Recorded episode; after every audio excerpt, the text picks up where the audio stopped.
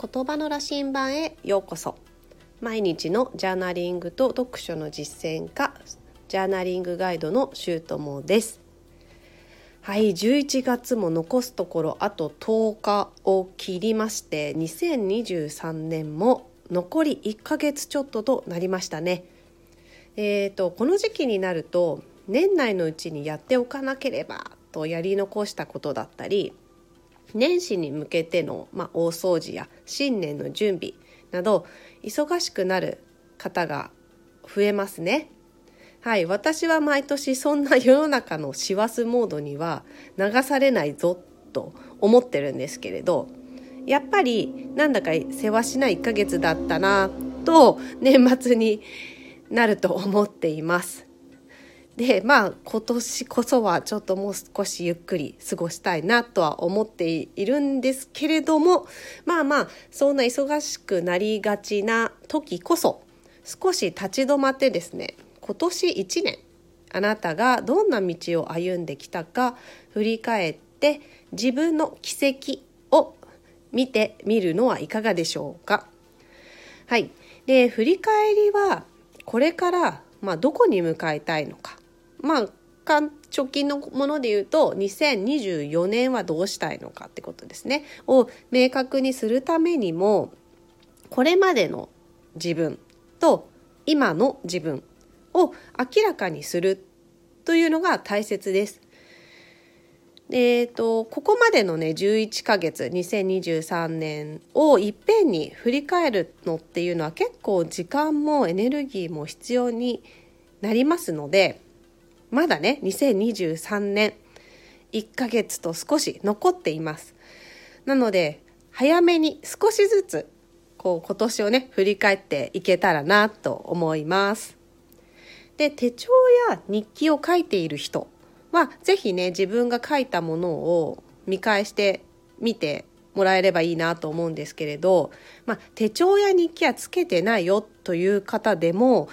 おそらく Google カレンダーとかそのデジタルのカレンダーとかツールに予定やタスクって入力してるんじゃないかなと思うのでそれをぜひ見返してみてください。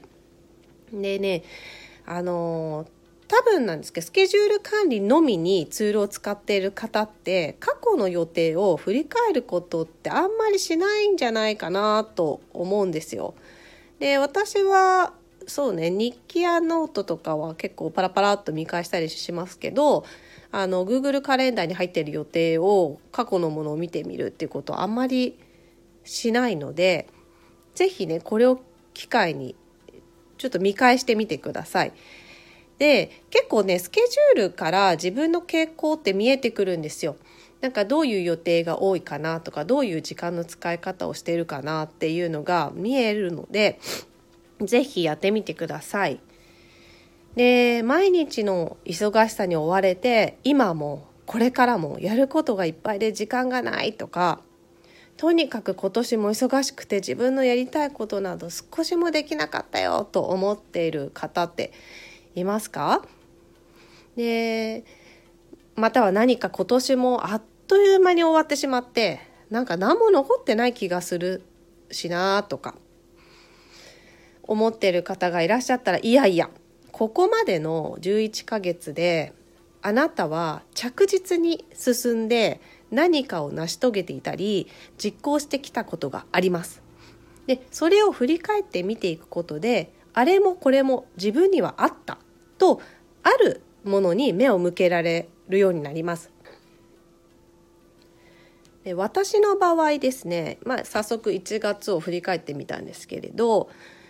正月休みに夫婦2人で湘南ドライブをしましたでこの時子供抜きで夫婦2人でゆっくり話せたんですけどすごくいい時間だったなと思ったりとかあとはですねメンタルコーチの渡辺薫さんのオンラインサロン「カオラボ」に入会したのが1月の末だったんですね。でそこから毎月課題をこなしてきたなと思った時にもう11ヶ月続いてるすごいじゃんみたいなのがあります。でいやいや私は仕事ばっかりとか家事育児に追われて毎日同じことの繰り返しだったよって思う方もいるかもしれませんね。というのはこれは昔の私、えーと、第1子第2子とかを必死に育てていたというか赤ちゃんの頃育児をしてた時なんかそんな感覚だったなと思うんですけれど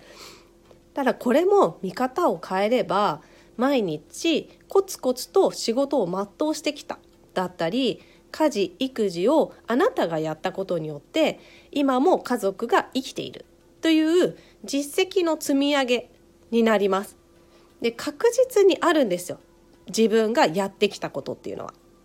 なので自分には何があっただろうとあるという前提で振り返ってみてください。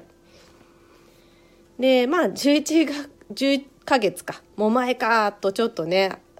途方に暮れずに、まあ、まずは 1, か1月のカレンダーや日記などをもう軽くでいいので見返してみましょう軽い気持ちでね。でそして何があったかっていう事実も大切なんですけどその時あなたは何を感じていましたかっていうのも思い出してみてください。でポジティブでもネガティブでも大丈夫です。というよりもその感情のポジティブネガティブという線引きは不要です。まあ、ただただあの時こうだったなと感じてまたそれを何こう振り返りながら感じてみるっていうことをしてみてください。はい、それではですね、まあ、あなたの2023年1月と2月振り返ってみてどうですか？まず2ヶ月間を振り返ってみてください。そしてぜひあなたの振り返りで気づいたことがありましたらコメントやレターでシェアしていただけると嬉しいです。それでは今回はこれで終わりになります。お聴きくださりありがとうございました。このチャンネルでは言葉の力、ジャーナリングの奥深さをリスナーの皆様と探っていく時間にしたいと思っています。